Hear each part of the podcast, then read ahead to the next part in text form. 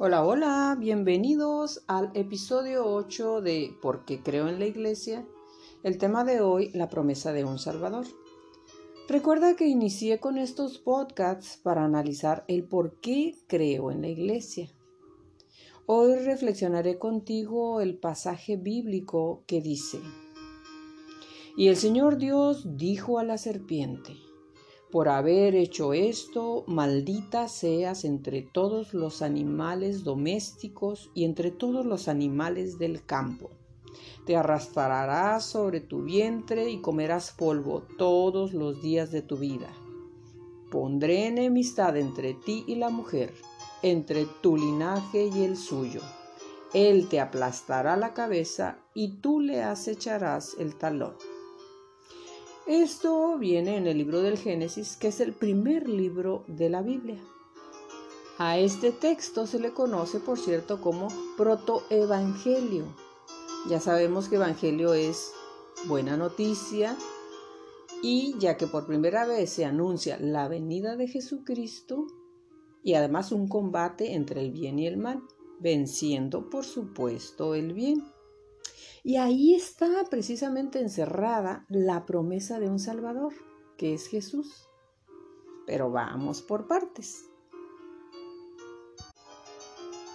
Recuerda que Dios sentencia a la serpiente después de haber hecho pecar a Eva y Adán.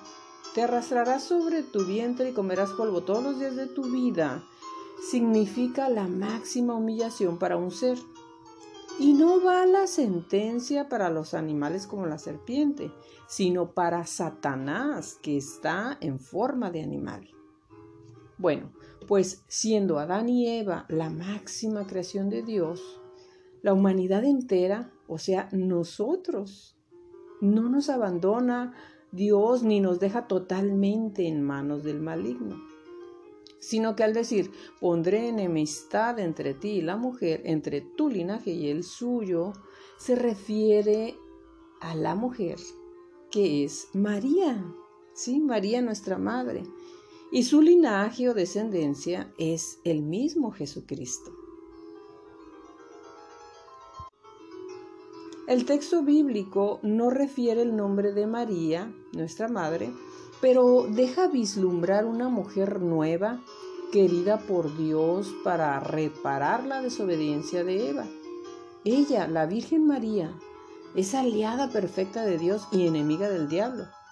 Ella fue librada completamente del dominio de Satanás en su concepción inmaculada, cuando fue modelada en la gracia por el Espíritu Santo y preservada de toda mancha de pecado por una gracia especial de Dios.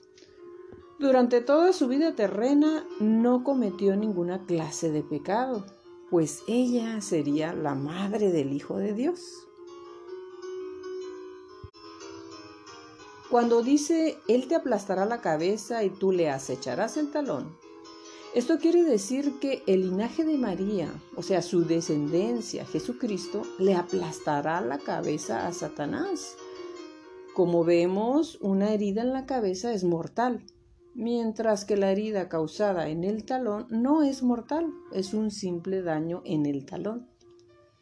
Pero ¿cuándo sucedería todo esto? ¿Cuándo?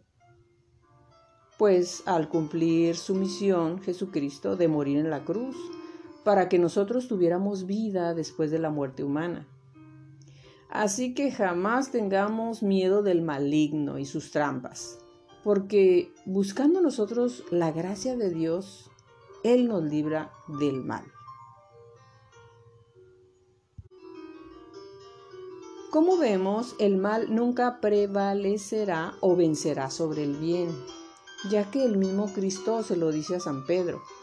Yo te digo que tú eres Pedro y sobre esta piedra edificaré mi iglesia y las puertas del infierno no prevalecerán contra ella.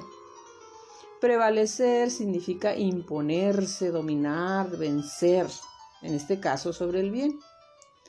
Y si siempre habrá acechanzas, pues hay que combatirlas. El mal nunca prevalecerá sobre el bien. Quiero que sepas que esta interpretación no es una opinión personal, sino el resultado del estudio de la exégesis y la hermenéutica. ¿Qué, qué, qué? ¿Pero qué es eso? ¿Con qué se come? Pues son las investigaciones que hacen los especialistas. La exégesis interpreta el texto en el momento histórico y la hermenéutica lo interpreta en el momento actual hacen un profundo análisis objetivo, crítico y completo sobre los textos. Investigan el entorno del autor literario, los motivos por los que escribe, a quiénes van dirigidos los textos y consideran sobre todo el momento histórico.